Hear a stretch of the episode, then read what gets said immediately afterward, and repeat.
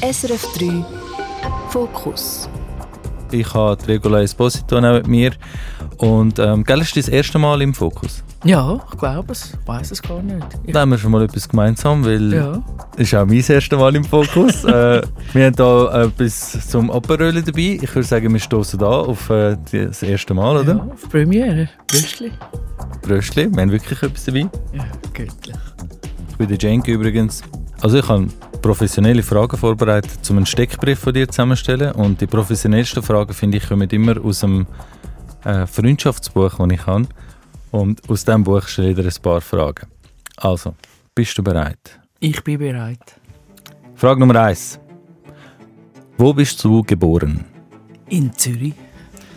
In welchem Jahr war das? 1965, in einem Herbst, November. Wo bist du aufgewachsen? Ich bin die ersten sechs Lebensjahre habe ich im Letzigrund gewohnt, im damals ersten Hochhaus von Zürich. Das Nonplusultra war für meine Eltern. Mein Vater war Architekt. Und in der ersten Klasse haben wir gezügelt ins Niederdorf an die Froschaugasse. Und dort bin ich aufgewachsen und habe gelebt, bis ich das Nest verlassen habe. Wie viele Geschwister hast du? Zwei ältere Brüder. Was ist deine höchste abgeschlossene Ausbildung? Diplomierte äh, Raum und ich weiß gar nicht mehr, wie es geheißen hat. Also ich bin diplomierte Innenarchitektin. Ich bin diplomierte Innenarchitektin und Industrial Designerin. Was machst du heute hauptberuflich? Komikerin. Wie viele Jahre Erfahrung hast du darin? Ich glaube, es sind jetzt 33 Jahre. Was sind deine Lieblingsspeisen? Ich bin ein Allesfresser. Wenn es gut gekocht ist, esse ich alles, außer Schnecken und Insekten. Und die letzte Frage. Wie lautet dein vollständiger Name? Regula Esposito. Willkommen beim ersten Fokusgespräch mit mir, Regula. Herzlich willkommen. Ja, danke für die Einladung, lieber Cenk. Es ist ja für mich das erste Mal. Ähm, ich freue mich sehr, dich als äh, erste Gesprächspartnerin zu haben, weil ich finde, du hast sehr viel zu sagen, du sagst sehr viel und du bist mir auch nicht ganz fremd und für mich ist das für einen ersten Einstieg auch sehr angenehm. Du hast gesagt, du hast eine Ausbildung in Innenarchitektur. Ja, ja. Ähm, was hast du dort abgeschlossen? Ist das, äh Ja, ich weiß gar nicht mehr, wie es geheissen hat. Ich glaube, äh, Raum- und Produktegestalterin hat es geheissen. Ja. okay, und das ist, äh, wie alt ist man da, wenn man fertig ist? Oh, da müsst ihr jetzt rechnen. Also, ich habe ja zuerst, äh, also ich habe immer Künstlerin werden oder Musik machen oder Bühnenbildnerin, alles habe ich wollen. Aber habe äh, müssen einen gescheiten Beruf lernen von den Eltern aus. Und mein Vater war Architekt, gewesen, so habe ich zuerst eine Hochbauzeichnerlehre gemacht. Okay. Dann habe ich äh, ein bisschen auf dem Beruf geschafft, ein bisschen Theaterschule gemacht und in sehr vielen schlechten Bands gespielt. Und dann habe ich, äh, damals hat es noch Kunstgewerbeschule geheissen, heute heisst, nennt sich das ja anders, äh, die Ausbildung gemacht für Innenarchitektur und Industriedesign mit Schwergewicht. Innenarchitektur und Hand als Diplom eine Theaterinszenierung gemacht. Ah, okay. Also dort hast du schon mal so ein bisschen die ersten Grundsteine gelegt für ins Theater. Vorher hast du gar nie etwas im Theater gemacht? Mal, ich habe äh, schon als Kind Theater gespielt, äh, Okay. ähm, als Jugendliche. Ich habe äh, auch schon, glaube mit, ich weiß nicht, wie ich war, bin etwa 8, 9, habe ich sogar äh, Statistenrolle spielen im Theater am Neumarkt. Ich habe immer Theater gespielt, jede freie Sekunde. Das ist seit ganz klein meine Leidenschaft und auch Musik gemacht. Also ich habe äh, immer wollte Saxophon lernen. Das ist, hat sich aber damals nicht gehört für ein Mädchen. Da habe ich zuerst müssen Querflöte lernen. Das war ein bisschen unsexy. Ausser in der klassischen Musik, dort finde ich sie sehr schön. Dann später Klarinetten und äh, Saxophon und so bin ich dann auch in eine Big Band hineingerutscht und ja, ich ha- habe irgendwann dann auch müssen eingesehen, dass es jetzt Zeit ist, zum vier Stunden üben am Tag oder das Instrument verkaufen. Und wie lange ist das mit der Band gegangen? Ja, da mag ich mich nicht mehr so genau. Es sind natürlich verschiedene Bands gewesen. Ich würde sagen, so zwei, drei oder vier Jahre, das weiss ich nicht mehr so genau. So Ende 80er Jahre ist das gewesen. Ende 80er Jahre. Mhm. Das ist noch, ist noch spannend. Also es gibt sicher viele Leute, die sich auch an diese Zeit erinnern jetzt, äh, in der Schweiz. Aber wenn du mal das Bild zeichnen würdest von dieser Zeit in der Schweiz, was ist das für eine Schweiz? Wie hast du die wahrgenommen? Ja, eigentlich nicht viel anders wie heute, muss ich ganz ehrlich sagen. Es, es ist natürlich noch ein bisschen mehr heile Welt gewesen. Also das Niederdorf damals, die Altstadt Zürich, ist wirklich noch viel gemütlicher gewesen, viel mehr das Dorf. Heute ist sie einfach Kebab und Turnschuhläden und Partymeile für Touristen. Also ich gehe äh, am Abend, äh, also nur wenn ich muss, in die Altstadt. Aber ähm, es war sehr eine heile Welt. Gewesen. Ich bin mega schön aufgewachsen. Ich hatte ja, eine ganz schöne Kindheit. Gehabt. Und dann sind halt die 80er Jahre gekommen. 1982, 1981 war die 80er-Jahre-Bewegung, das AJZ Zürich, viel Flaschensteine sind geflogen, man ist in die Lehre gegangen, man war Revoluzerin gewesen, auch wenn man es nicht immer ganz begriffen hat im Nachhinein. Und man hat Punkbands man hat, äh, man hat sich austoben, man hat sich extrem können austoben in äh, verschiedensten Kunstrichtungen. Parallel ist man natürlich brav arbeiten.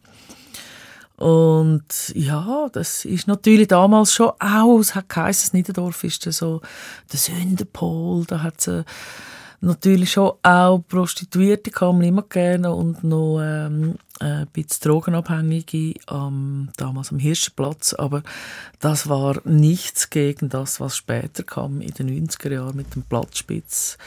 Aber es ist eine bewegte Zeit gewesen. es sind auch äh, politisch äh, sind doch recht viele Sachen gelaufen. Falklandkrieg war kurz und bündig, aber heftig.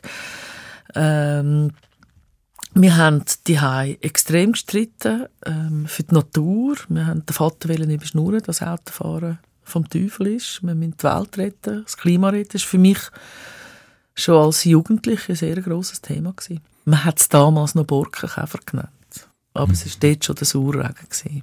Mhm. Ist noch spannend. Also es, es hat ja viele Leute, die jetzt meinen, das sei etwas Neues oder es, es kommen äh, neue Bewegungen auf uns zu, aber das ist eigentlich immer schon das Thema gewesen. Auch wenn man in der Zeitung liest, man hat, man hat die gleichen Headlines gehabt vor 30, 40 Jahren, wo es jetzt heute genau. auch, auch wieder gibt. Ja. ja. ja, und es war natürlich auch damals noch so in meiner Jugend der Kalte Krieg, gewesen, oder? Amerika, Russland und heute haben wir den Putin und die Ukraine und die ganzen Vernetzungen mhm. von diesen Weltherrschaften und äh, ja, es ist auf die einen Seite viel anders und viel noch, noch, natürlich wahnsinnig viel passiert auf dem Planet und, äh, und gleichzeitig ist es eigentlich immer noch gleich. Mhm. Darum frage ich, weil, weil es ist schon sehr vergleichbar wieder. Ja. Also wenn man jetzt wirklich, äh, auf, vor allem jetzt Russland ist jetzt wieder das Thema natürlich, ähm, hast du damals auch das Gefühl gehabt, wie jetzt? Oder ist das jetzt, nimmt man es gelassen oder jetzt sieht man weniger, ähm, hat man weniger Panik, als man es damals hatte? Weil damals, weiss ich, ist, ja sehr ja, ähm, akut gewesen, die Situation. Hat jederzeit können eskalieren hat, hat jeder betroffen. Hast du jetzt ähm, ein anderes Gefühl? Ja, natürlich. Ich bin natürlich viel älter und weiß ein bisschen mehr wie damals. Aber es ist schon, eigentlich äh, habe ich fruchte Erinnerungen an die Kindheit. Ich weiß noch, ich bin so heil und glücklich aufgewachsen. Es hat ja nie ein Problem gegeben, außer die Eltern haben mal am Nachmittag um zwei gestritten oder weiß ich was. Beim Jassen ist es mal laut geworden. Und dann in der Säck haben wir, ähm, haben wir müssen ähm, den Zweiten Weltkrieg durchnehmen und äh, bei mir daheim ist, also es ist schon über den Krieg geredet worden, aber nicht in Details. Also und dann haben wir Holocaust schauen und dort ist für mich eine Welt zusammengebrochen. Und es war eben der Kalte Krieg gewesen. und ich mag mich noch erinnern, auch ich weiß jetzt nicht mehr genau, wie alt ich damals war. Auf jeden Fall ist das Urania, die Urania, Parkgarage Urania, von der. Stadt Zürich im Kreis 1 gebaut worden. Und dann hat es so viele Familien am Sonntag Besichtigungstag gegeben, wo man die Tiefgarage, wo ich weiß nicht, wie viele Stöcke ins Erdreich runtergeht, das sind ja glaube ich 20 oder weiß ich, wie viele Stöcke das runtergeht. Das ist ja eigentlich der grösste Luftschutzbunker für alle äh, Leute, die in der Altstadt leben. Und dann ist das so animiert mit Puppen, die so in vierstöckigen keine Hüttenbetten liegen und äh, wenn der Atomkrieg ausbricht, dann müssen wir dort rein. Und das ist für mich sehr traumatisch. Es sind so zwei sehr traumatische Erlebnisse gewesen, die mich nächtelang nicht schlafen lassen haben. Mhm. Und wie empfindest du es heute?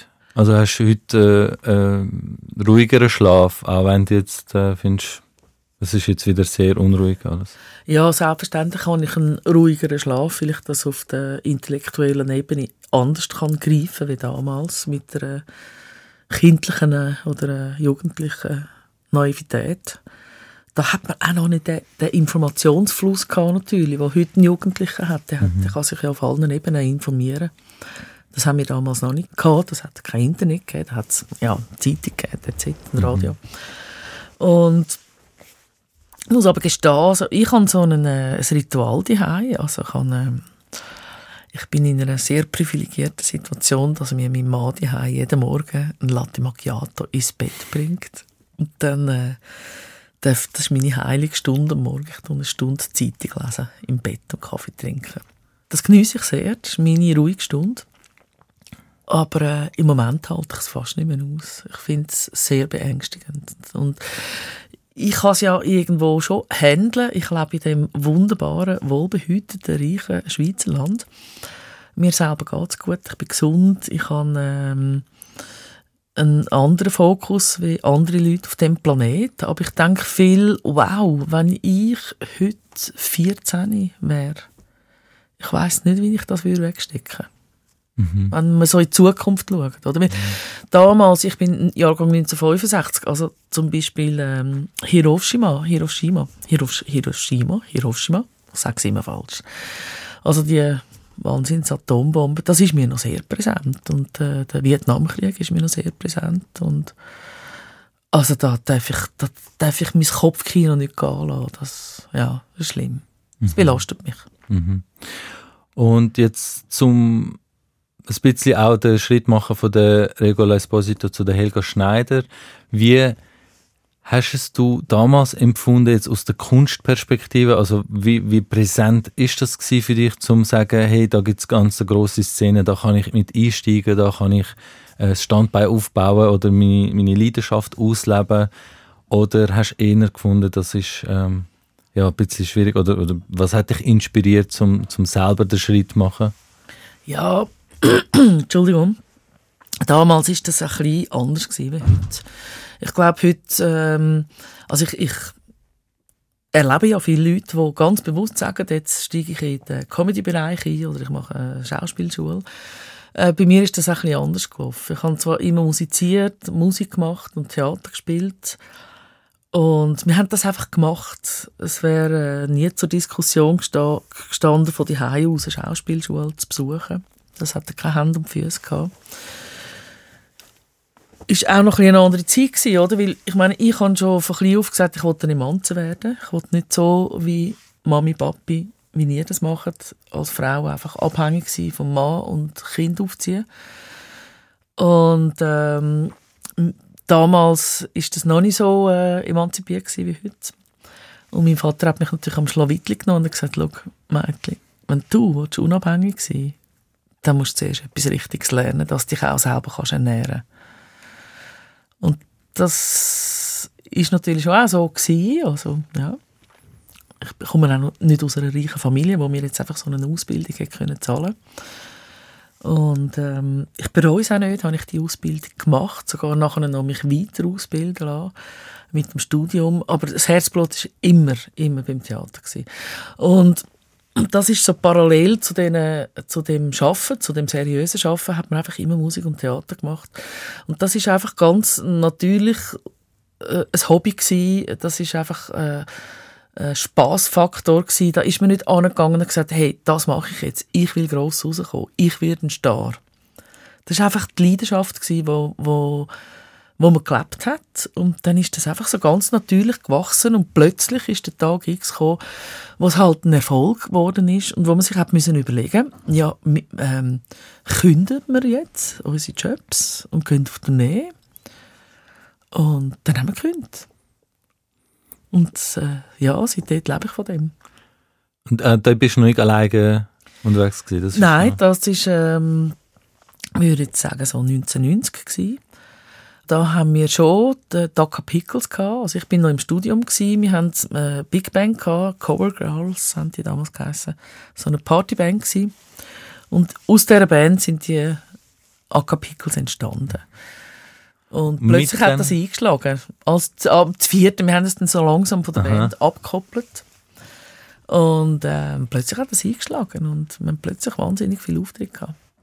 Zusammen haben wir entschlossen, wir kündigen, wir machen das jetzt Ja, voll also wir haben wirklich all zum Teil noch geschafft und äh, irgendwann ist klar gewesen, du jetzt Deutschland Tournee und äh, jetzt machen wir dort und hey und dann sind wir äh, an, die, an die äh, Künstlerbörse gegangen in Freiburg und in die Künstlerbörse in der Schweiz in Thun und es hat einfach so eingeschlagen, wir haben einfach von 0 auf 100 irgendwie 800 Anfragen gehabt und dann gesagt, jetzt müssen wir uns entscheiden, oder?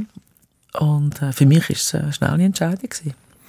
Ähm, vorher, wenn du während dem Studium äh, an die Zukunft denkst, dann planst du immer sehr weit voraus und sagst, okay, jetzt mache ich vier Jahre das, nachher mache ich sechs Jahre vielleicht das und dann geht es dort und dort in die Richtung.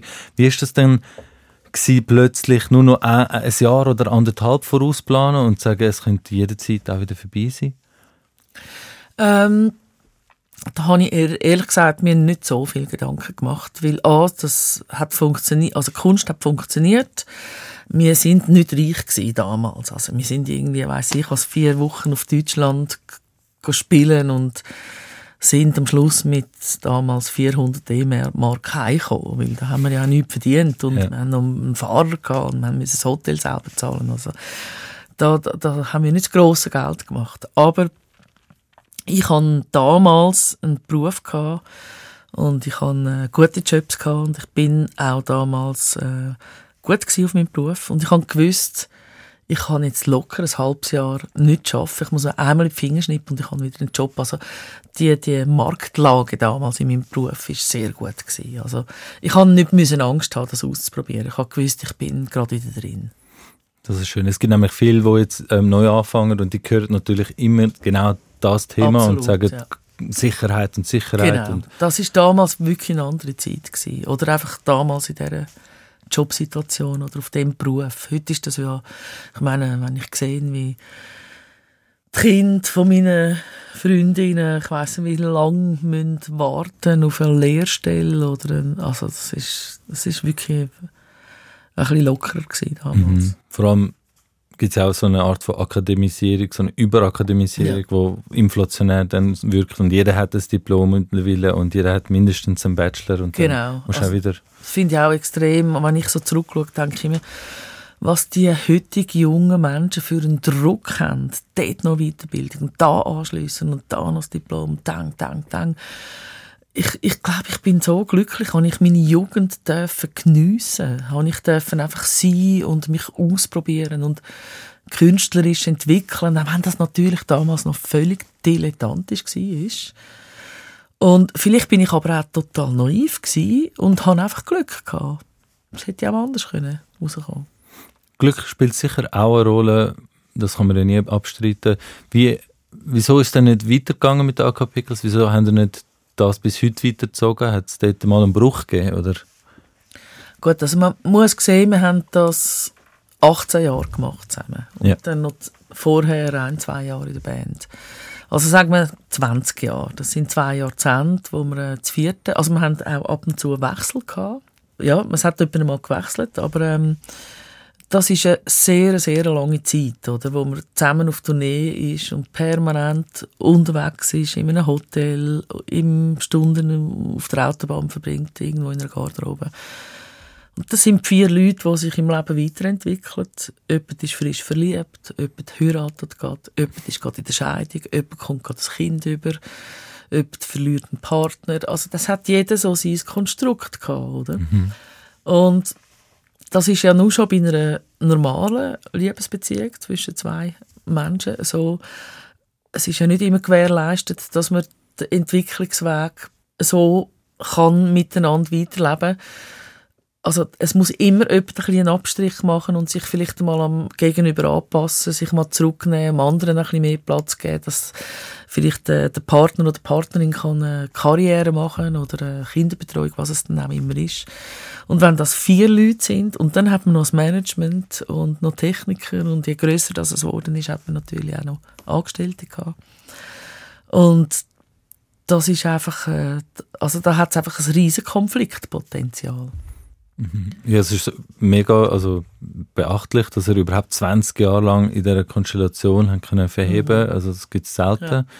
Ähm, also kann man trotzdem sagen, dass Helga Schneider aus der Not heraus entstanden ist, dass du hast selber weitermachen und alle anderen sind irgendwo anders unterwegs gewesen und das hat nicht mehr stattfinden wie zuvor. Nein, also es ist ja ähm, also wir haben das ja ganz bewusst getrennt. Hm? Die einen vielleicht äh, haben es mehr forciert als andere. Aber die Helga Schneider gibt es ja schon seit dem 1990. Mhm. Und diese Figur hat es gegeben. Und wo wir auseinander sind, wo wir, wir, wir haben das ja mal am Tag X beschlossen, nach X Mediationen und Supervisionen. Und hat dann aber äh, auch wieder beschlossen, wir gehen jetzt nicht einfach heute auseinander, sondern wir machen nur eine Abschiedstournee für uns und für unsere Fans. Das haben wir auch gemacht haben das dann noch zweieinhalb Jahre zelebriert. Man ist zum Teil schon recht verkachelt gewesen. Es war eine sehr anstrengende Zeit gewesen. Und die Helga Schneider hat sie schon gegeben. Und für mich ist klar gewesen, ich wollte einfach mal den letzten Tag erleben. Und dann wollte ich schauen, wie es weitergeht. Für mich ist klar gewesen, es muss in der Kultur weitergehen, aber ich habe auch nicht gewusst, wie. Ich habe damals auch mir vorstellen nicht auf der Bühne in der Kultur weiterzuarbeiten. Ich habe mich also wirklich zwei Jahre bei allen Jobs, wo es irgendwie möglich war, beworben. Es hat mich einfach niemand wollen. Weil die Leute, bei denen ich mich vorgestellt habe, die haben sich auch gar nicht vorstellen dass du vielleicht noch ein anderes Know-how hast. Man kennt dich ja nur als die Figur von der Bühne das weiss wissen die wenigsten, dass du eine Firma gehabt hast, dass du in der Spitzenzeit 35 Angestellte gehabt hast und dass da Marketing und Merchandising und Tourneelogistik und Bühnenbild und Licht und Ton und Kostüm und, und PR und also das ist ja so viel und wo du dich musst äh, darum kümmern du hast ein riesen Know-how, aber das, das sieht von außen natürlich niemand. Oder? Das ist relativ schwer mal das äh, zu vermitteln und dann habe ich auch mit einem Schauspieler zusammen ein, also wir haben ein Theaterstück geschrieben. Also wir sind uns heute noch einig, das wäre sehr, sehr gut gewesen. Wir haben auch bereits schon eine kleine Tournee zusammengestellt, aber ich habe wirklich an einem Tag X gemerkt, das matcht nicht. Es ist nicht umsetzbar. Und habe dann eine Notbremse gezogen und gesagt, Cut, ich bin draußen. Und dann, ja, ist das so weitergegangen, weitergegangen. Viele Gedanken gemacht und irgendwann habe ich einfach, ja, also ich bin stempeln, ich habe, ich einfach, ich habe müssen, ich Geld verdienen. Und dann habe ich gefunden, okay, hopp oder top, ich probiere es, Helga Schneider Solo. Das ist ja, also natürlich nochmal eine ganz andere Ausgangslage dann plötzlich. Also du kannst dich nicht auf irgendwelchen Lorbeeren ausruhen, weil jetzt wieder etwas Neues erfindest. Ähm, wie geht man da dran an? Also die wenigsten Leute im Leben müssen ja ein alter Ego erfinden oder nur schon die eigene Persönlichkeit mal definieren auf irgendeine Art und Weise, wie wollte ich nach außen wirken, mhm. wie wollte ich sein, sondern man, es passiert einfach und bei einer Kunstfigur muss man das ja sehr bewusst angehen. Wie geht man da dran an? Mit den Kapikels ist ja die Helga Schneider gewachsen, oder? Und die ist dann dort mal die Helga Schneider gewesen. Und ich habe einfach irgendwie dann auch aus marketingtechnischen Gründen gesagt, äh, also ich habe zuerst auch andere Figuren erfunden. Ich habe dann ein äh, Solostück geschrieben mit so, es war so eine, ein Halbkreis mit äh, zwölf Stühlen.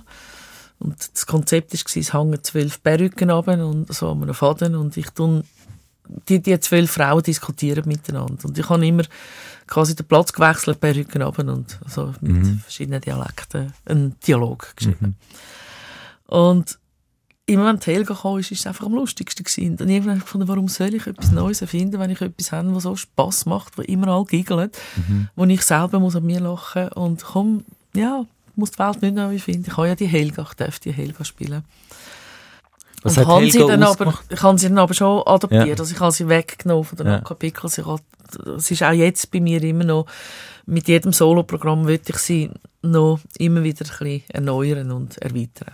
Und was, was hat sie ausgemacht jetzt in dieser Zwölfer-Konstellation? Was ist anders bei der Helga gewesen, dass man so sich bei ihr, oder vielleicht hast du dich einfach am wohlsten gefühlt als Helga? Ja, das ist ja klar, wenn du 18 Jahre lang so schnurst, Ja. und, äh, äh, dann, da da musst du nicht mehr denken. Mhm. Oder? Also, du könntest jetzt äh, irgendwie schnell ein rotes Schild aufheben und sagen, jetzt ist Helga. Und dann macht es mir, ja, grüezi miteinander, sensationell, schau mal das schöne Studio. Also, da musst du nicht mehr überlegen, du bist dann einfach zack in dieser Figur. Oder? Bei anderen, wenn du es nicht so lang machst, dann musst du natürlich arbeiten drauf. Mhm. Und wenn du jetzt sagst, du schaffst immer noch an der Helga dran, also an welchen Aspekt ähm, möchtest du Sachen noch ändern oder was, was passiert dort noch? Ja, ich will sie einfach immer weiterentwickeln, oder? Ich will nicht, dass sie stehen bleibt. Ja. Und ich kann sie jetzt wirklich von Programm zu Programm, habe ich sie immer wieder in eine neue Range rein, Mhm. äh, wachsen lassen. Mhm. Und muss ganz ehrlich sagen, am liebsten würde ich ja, wie jetzt auch du auf die Bühne gehst, gar nicht, nicht mehr eine Kunstfigur spielen. Ich beneide all meine äh, Comedy-Kollegen, die einfach ohne Perücke, ohne Kunstfigur auf die Bühne können stehen und einfach können arbeiten können. Weil ich brauche sie ja eigentlich für mich nicht. Ich brauche die Perücke nicht. Aber es ist halt ein, auch ein, ein Fluch und ein Segen, oder? Einerseits, sie funktioniert gerade und die Kunstfigur gibt mir auch eine Narrenfreiheit, wo ich vielleicht als Privatperson nicht so dumm kann schnurren, wie die Helga manchmal darf. Und gleichzeitig, ähm, ja, Helga nicht mit Helga ist, weiss ich nicht, ob die Leute noch kommen. Also muss auch irgendwo meine Brötchen verdienen. Ja, wenn man natürlich mal eine Figur erschaffen hat, dann ist Ja. sie halt so, wie sie ist und Ja. sie sieht so aus, wie sie aussieht. Aber du hast richtig gesagt, also ähm, du machst nicht klassischen Stand-up, wo man einfach anhockt, äh, ansteht und dann den Leuten etwas erzählt, sondern du schlüpfst wirklich in eine Figur, sichtbar in eine Figur. Ähm, bei Stand-Upper ist meistens das Problem, dass man beim Wort genommen wird, wenn man auf der Bühne ist, weil man etwas erzählt, einfach in seinen Alltagskleider und die Leute nehmen das dann für bare Münze so und, und du wirst auf dem, äh, anhand von dem so wie bewertet. Und du kannst dort natürlich schon ausbrechen und als Helga völlig andere, extremere Haltungen einnehmen und niemand sagt so, ja, aber die Regula äh, hat jetzt die und die Meinung. Findest du nicht, dass das eigentlich mehr Freiheiten gibt? Dass, klar, weniger Aufwand, aber äh, du bist freier eigentlich. Mit der Kunstfigur meinst du? Ja. Jetzt ganz ehrlich. Also Helga könnte Ja, es- irgendetwas sagen. es gibt schon Freiheiten, aber ich muss ganz ehrlich sagen, es ist, die Helga ist ja nichts anderes als die Regula ein bisschen aufblasen, oder? Und ein bisschen, äh, ja, in, in, in, vielleicht so in ein Schildbürger äh, Mhm. ähm, Denkkonstrukt rein, oder? Aber ich meine, ich überlege mir bei jeder Nummer sehr wohl, was meine politische Haltung dahinter ist, was meine Message ist, auf welchen Punkt ich raus will. Mhm. Was halt bei mir einfach ist, dass ich eben nicht, also der klassische Stand-up ist ja so eine Aneinanderreihung von Jokes. Was jetzt mal ganz böse sagt, Witz, Witz, Witz, Pointe. Und ich habe schon auch meine Wortpointe, aber ich erzähle eigentlich Geschichten. Die gehen meistens zwischen 10 und 20 Minuten. Erzähle ich eine Geschichte über mich in einer Situation. Und das mache ich ganz bewusst, dass ich quasi den Leuten aufzeige, wo und wie ich scheitere. Ich gebe dem Publikum den Einblick in meine Hirnwindung, damit sie können über mich lachen können und während dem Lachen merken oder sagen, ja genau, so geht es mir auch. Also ich versuche den Zuschauer oder die Zuschauerin dort abzuholen, dass sie über mich, über sich selber können lachen Und für das tue ich so Geschichten erfinden.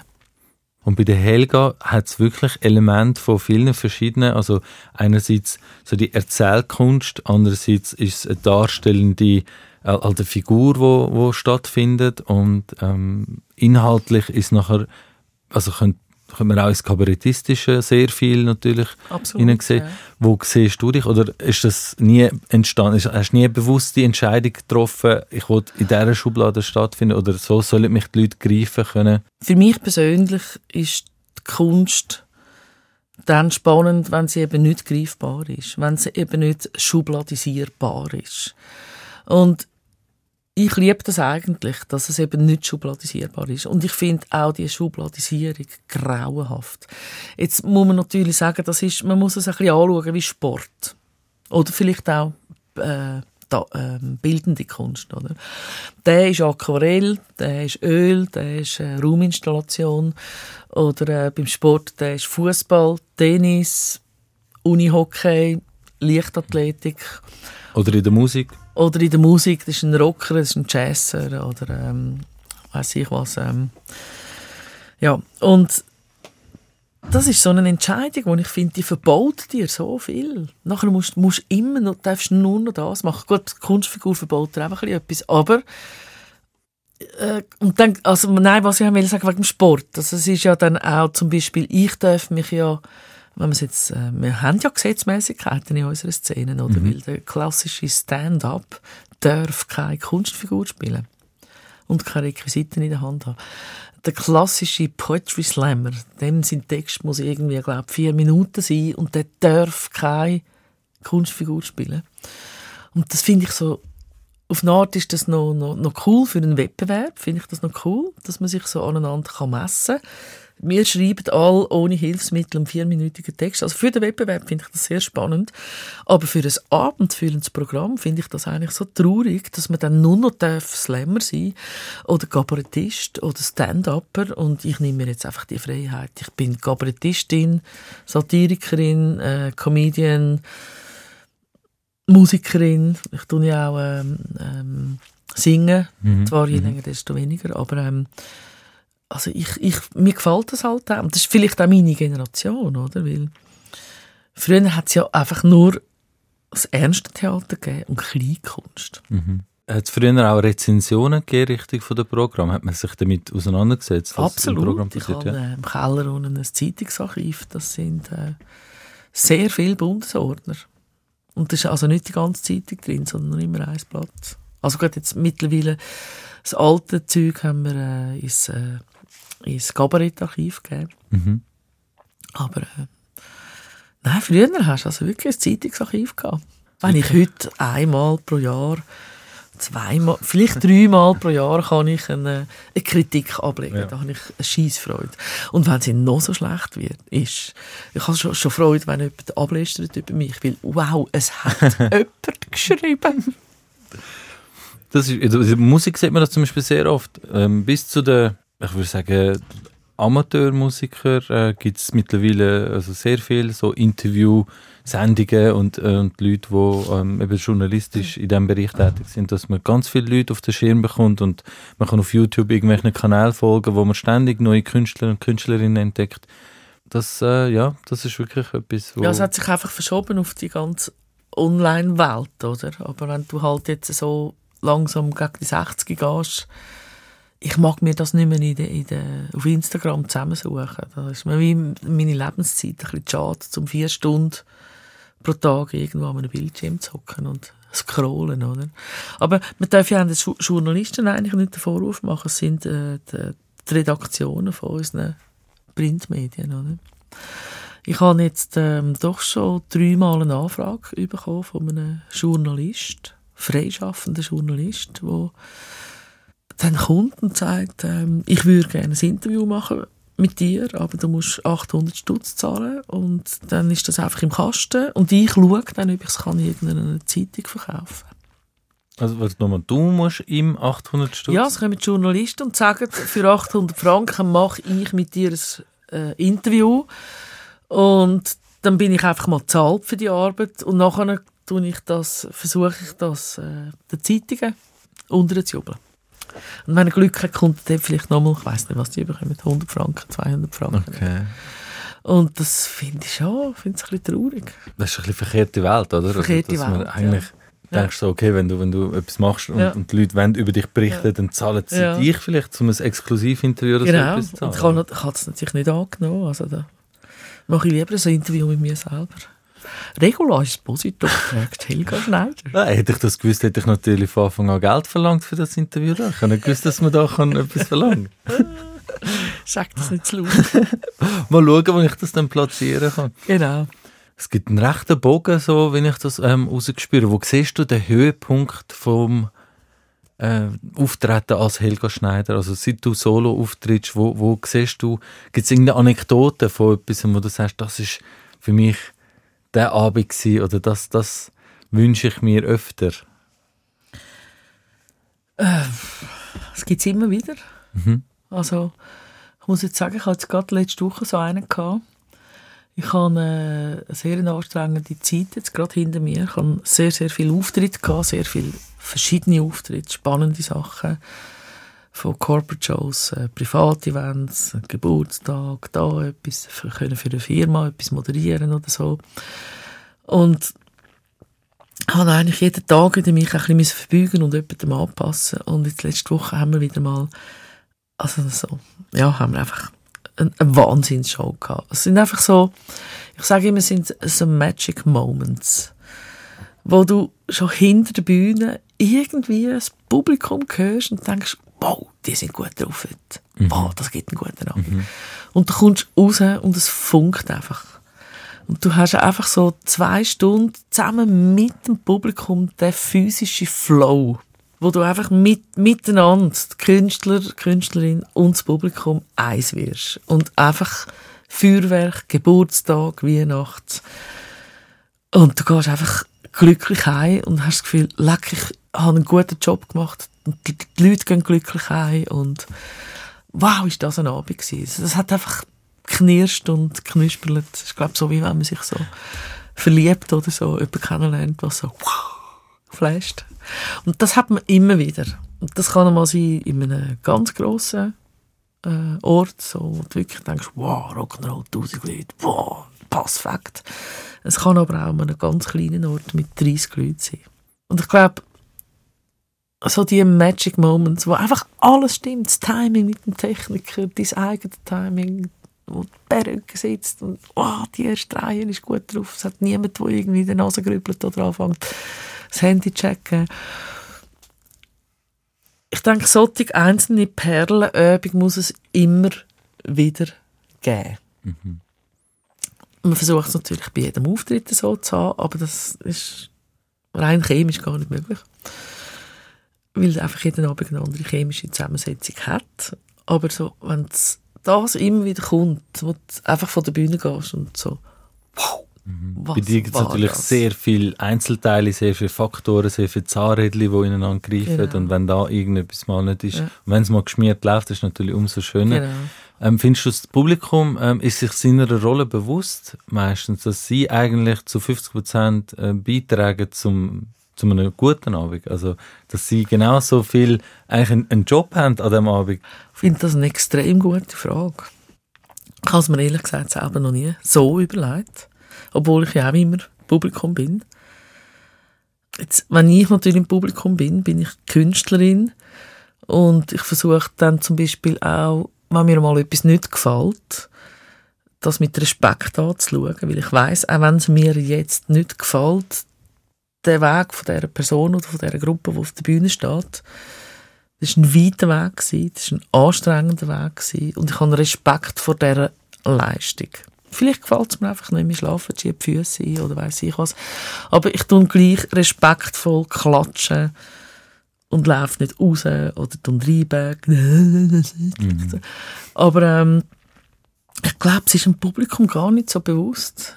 Weil ich glaube, wenn man es schafft, in, in, ähm, also das Ziel von, von der Kunst, von der Bühnenkunst ist ja, oder auch auch mal mein Ziel ist es ja, jeden Einzelnen im Publikum in eine Geschichte hineinzuziehen, wie in einem Kinofilm, wo d- am Anfang kommt noch ein bisschen Werbung und dann so, oh, haben wir noch Popcorn und so? Und dann, boah, da kommt, da kommt da die, die Weltkugel, Paramount Pictures, oder wie es immer heisst, wow, Gleu.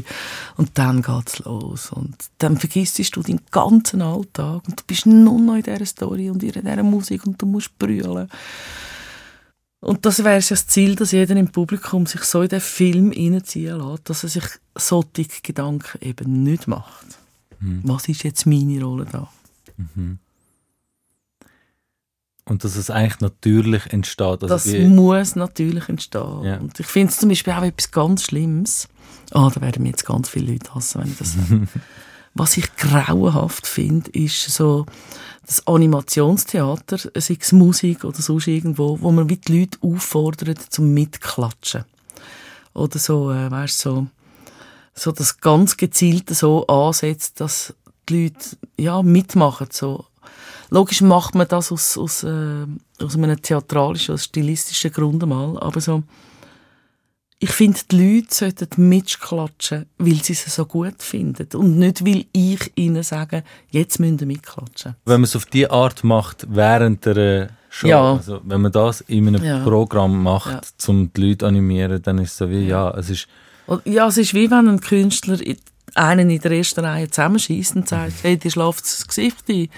Ähm, pf, äh, Weißt also, ja, dem schläft das Gesicht ein, weil ich schlecht bin.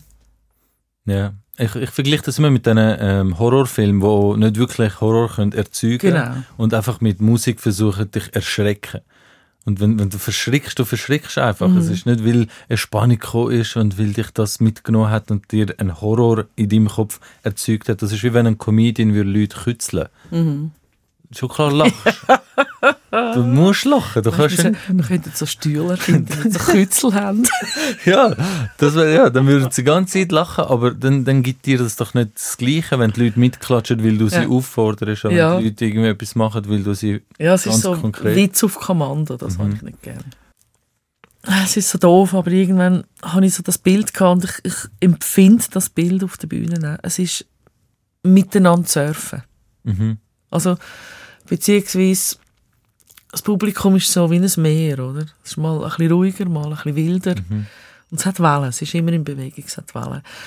Und wenn ich eine gute Surferin bin, dann schaffe ich es, auf die Wellen aufzukumpen und mit dem Meer so den Flow zu haben. Mhm. Oder so- eine zu erzeugen. Das eine zu erzeugen, genau, es ist so ein Miteinander. ja. So wie der, der versucht, die Lola starten. Im, Genau, aber, aber es ist so ein Gehen und ein Nehmen Ja. von Energie. ja. Was machst du, wenn du nichts bekommst? Dann aufs Handwerk zurückgreifen. Du hast dann dein Programm wie unterbrechen und schaust zuerst, dass die Stimmung wieder dort herkommt, wo du sie brauchst, zum Weitermachen? Oder spielst du einfach drüber und versuchst es einfach im Mhm. Spielen so akzentuiert ähm, anzupassen, dass es zwar weitergeht, aber halt anpasst auf die nicht bestehende Stimmung? Ja, es gibt natürlich verschiedene Crash-Situationen. Ja. Also Es gibt Situationen, wo du zum Beispiel von einer Firma gebucht worden bist und äh, nach fünf langweiligen, Vor langweiligen Vorträgen kommt jetzt noch der Comedy Act, oder? Und Mhm. die Leute sind ja nicht wegen dir dort. Die sind, weil die Firma den Anlass macht und sie müssen dort sein und jetzt wirst du im Publikum noch aufgezwängt. Mhm. Und wenn das halt du der falsche Künstler bist für die Chemie vom Publikum, dann kommt nichts zurück. Die wollen vielleicht einfach jetzt endlich essen oder Mhm. finden, ich sollte schon lange aufs WC, ah, jetzt kommt noch die alte Frau da vorne mit der Perücke. Und dann, darum äh, da- ja, wenn nichts passiert, dann passiert nichts. Oder du bist eine Fehlbuchung. Und du kannst ja nicht sagen, ja, jetzt gehe ich wieder von der Bühne weg. Dann musst du ihn durchziehen. Dann können 20 Minuten oder 30 Minuten sehr lang sein. Und dort sage ich immer, wenn das passiert, dann gehe ich einfach zurück. Wirklich, hey, Überprüfung, jede Ziele, wie wir es mal geschrieben haben. Soll ich mal schauen, so, ich, ich tu dann das immer so ein bisschen als Hauptprobe anschauen. Okay. So, weißt, wenn du probst, dann hast du ja kein Publikum, sondern nur Ja. den, den Regisseur Ja. und äh, die Regieassistenz und vielleicht noch das Management oder irgendein Ja. Techniker hockt drin du musst 20 Mal die Show spielen, keine Sau lacht, oder? Mhm. Dann schau ich es so ein bisschen als Hauptprobe an. Und ähm, manchmal, ja, matcht es vielleicht nicht gerade von Anfang an und dann, was ich so gelernt habe, so die äh, junge Leute, die noch nicht so viel auf der Bühne gestanden sind, wenn dann die Leute nicht kommen, die haben immer das Gefühl, jetzt muss ich total viel Schub geben. Jetzt muss ich powern. Und eigentlich ist es das fast das Falsche, was man darf machen Im, also Im Gegenteil, man muss sich ein bisschen zurücknehmen und ruhiger werden. Quasi dem Publikum mehr Platz geben, dass sie können auf dich zukommen Obwohl die Ruhe schon da ist, noch mehr in die Ruhe Ja. hineingehen. Ja. Eher sogar einen Schritt zurück im Raum machen. dass sie die Möglichkeit wieder haben, einen Ja. Schritt auf dich zuzukommen. Anstatt einfach ihnen so vor das Gesicht anstehen sie an, anschreien. Das ist spannend. Hast Dann du, machen sie äh, nur mehr einen Schritt zurück. Das ist also ja so, so kontraintuitiv eigentlich ähm, zu reagieren. Gibt es äh, ein Negativbeispiel? Hast du so einen richtig, ja, einen, einen üblen Gig, den du mal gespielt hast, wo du findest, hey, äh, dort bin ich jetzt wirklich mal an meine Grenzen gekommen und das ist einfach etwas gewesen zum Ja. Vergessen? Weil das sind immer die, wo man im Nachhinein am meisten darüber lachen kann. Ja, ja, ich habe ein paar von denen. Kannst du uns mal äh, so einen... So einen Ja, also ich, ich ähm, kann jetzt glaube den Firmennamen nicht sagen. Nein, das würde ich nicht, das würde ich nicht. Wobei, es ist glaube ich echt langsam. Nein, aber ähm, bin, äh, nein, es gibt natürlich, da gibt es Anekdoten bis zum Abwinken. Ähm, ich bin mal von einer Firma eingeladen gewesen, worden und man, man wird ja dann immer über das Management gebucht und manchmal wird man ein bisschen schlecht brieft oder die Firma brieft das Management schlecht und Mhm. vom Management zu dir, da gibt es dann vielleicht auch noch ein Missverständnis. Also es war ein Weihnachtsessen gewesen von einer sehr, sehr bekannten Branche lassen wir auch weg. Wir gehen nicht... Autobranche. Also, okay. Und mir hat man gesagt, ja, es ist dann ein Kaderessen. Also es ist äh, ein Kader von dieser sehr grossen, bekannten Autobranche. Sehr ein edles Weihnachtsessen. Und dann äh, es ist dort in dem mega edlen riesen Hotel, dort und dort, ein riesen Saal, ähm, 600 Leute und dann, äh, dann habe ich gefunden, ja, hey, mega edel Kader und ist Weihnachtsessen und die kommen dann alle schick und dann weiss man auch, so, die Frauen kommen dann auch meistens so ein bisschen im langen Galakleid. Dann habe ich gefunden, ja, dann mache ich als Hegel auf Gala. Und habe wirklich das dümmste Galakleid angelegt, so ein, äh, ja, fast ein bisschen wie ein Hochzeitskleid, so wallend, wallende Tüllstöffli und Strass und ah ja, super ausgesehen, also natürlich als Figur. Und ich habe das Publikum aber nicht gesehen, weil wir haben müssen oben im Hotel in einem Zimmer warten, bis die uns geholt haben. Und dann hat es geheißen, ja, dann und dann können wir euch holen. Sie sind der Überraschungsgast, sie dürfen sich nicht zeigen. Und dann plötzlich poltert es an die Türen und dann mache ich so als Helga auf in dem Kleid. Dann schaut mich einer mal schon mal ziemlich schräg an und sagt, äh, Also beim Saaleingang bist du reingekommen, nicht? Nein, im, im Hotelzimmer haben wir gewartet, oder? Ah, okay, und es hat okay. geheißen, es kommt sie jemand im Hotelzimmer Ach so, abholen okay, ja. und bringt sie dann Backstage, Mhm. damit man mich nicht sieht, weil ich ja Überraschungsgast war. Und dann kommt ein total hässiger Mann auf und sagt, wo sind Sie, wo sind Sie, sind Sie Telco Night? Und ich, ja, ja, wo sind Sie, kommen Sie aber, wir warten, wir warten. Und ich gesagt, ja, es hat geheißen, ich komme mich geholt, oder? Und dann äh, sind wir dort runter und dann äh, hat er gesagt, ja, gehen Sie, gehen Sie auf die Bühne. auf die Bühne rauf. Und jetzt ist das aber das Gegenteil von Kader gewesen. Das sind alles Automonteure gewesen. Ähm, und es war einfach so die Kategorie gewesen von einem Weihnachtsessen, von einer Firma, wo es einfach heisst, hey, Jungs, es ist Weihnachtsessen, könnt ihr euch gratis Kanten geben. Und da sind einfach irgendwie, ich sage jetzt mal, 80% Männer, 20% Frauen gewesen. Also um die 20 herum, so, so zwischen 20 und 30, die meisten der deutschen Sprache nicht mächtig. Und ich komme als Helga Schneider im Tüllkleid raus, mit den Perücken auf dem Grind und es hat kein Mensch mir zugelassen. Sie haben einfach alle wollen singen, saufen, kützeln. Und dann bin ich, habe einfach gemerkt, dass das ist ein No-Go. Also, ich, also da müsste ich jetzt Stripperin anstellen, dann hätte es vielleicht ein bisschen Aufmerksamkeit oder so. Also es war laut. Gewesen, also, Es ist das- sehr laut. Gewesen. Ja. Also es war wirklich auch rein Ta ins Okay. Tango-Party. gewesen. und nachher äh, ich habe es versucht durchzuziehen und es ist das erste Mal in meinem Leben gewesen, und ich einfach nach etwa sechs Minuten gesagt habe, los liebe Leute, ich glaube, wir haben eine mega coole Party und ihr habt es mega schön miteinander, ihr seid gut drauf und ich bin jetzt gerade nicht so gut drauf. Ich das Decke Sau zu. Ich gehe jetzt heim und gehe auch, gehe auch ein Gläschen trinken. Ich wünsche euch eine wunderschöne Fete. Ich bin von der Bühne gelaufen, es hat niemand reagiert, es hat niemand geklatscht. Ich bin ins, wieder ins Hotelzimmer, ich komme, sie haben ein Management angerufen und gesagt, lass, ich verzichte auf Gage, ich habe die Bühne verlassen nach sechs Minuten.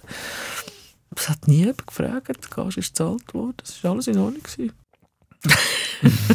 Jetzt Grossen Anspruch jetzt. Nein, also, also ich glaube, wenn man jetzt von Kunst redet, sei es Musik, sei es Stand-up, sei es ähm, ein Zauberer, ein Slammer, whatever, oder eine bildende Kunst oder ein Steinbildhauer. Ich glaube, wenn es um Kunst geht, für mich das Wichtigste ist Freiheit und Spielweise. Ich finde, man muss sich einfach selber treu bleiben und gerade wenn man anfängt, auch einfach machen, machen, machen. Und nicht wollen irgendetwas kopieren oder etwas im Hinten eifern.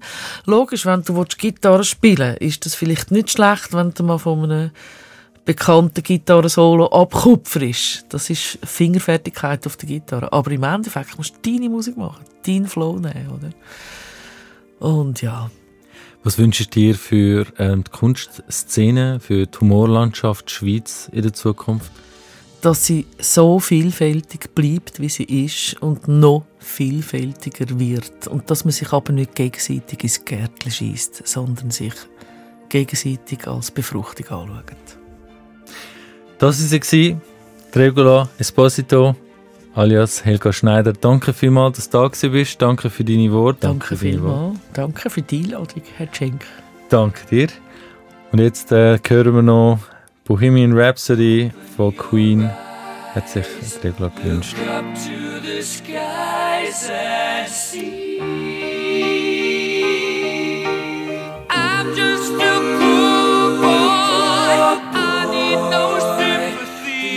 Cause I'm easy come, easy go, little high. Any way the wind blows doesn't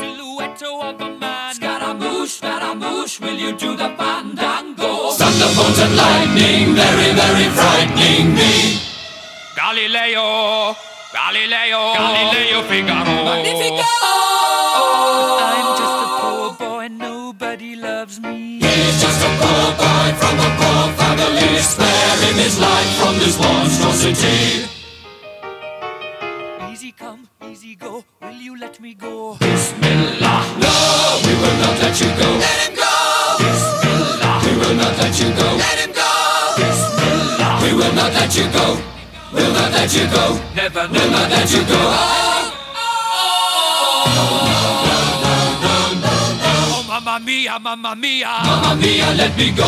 Beelzebub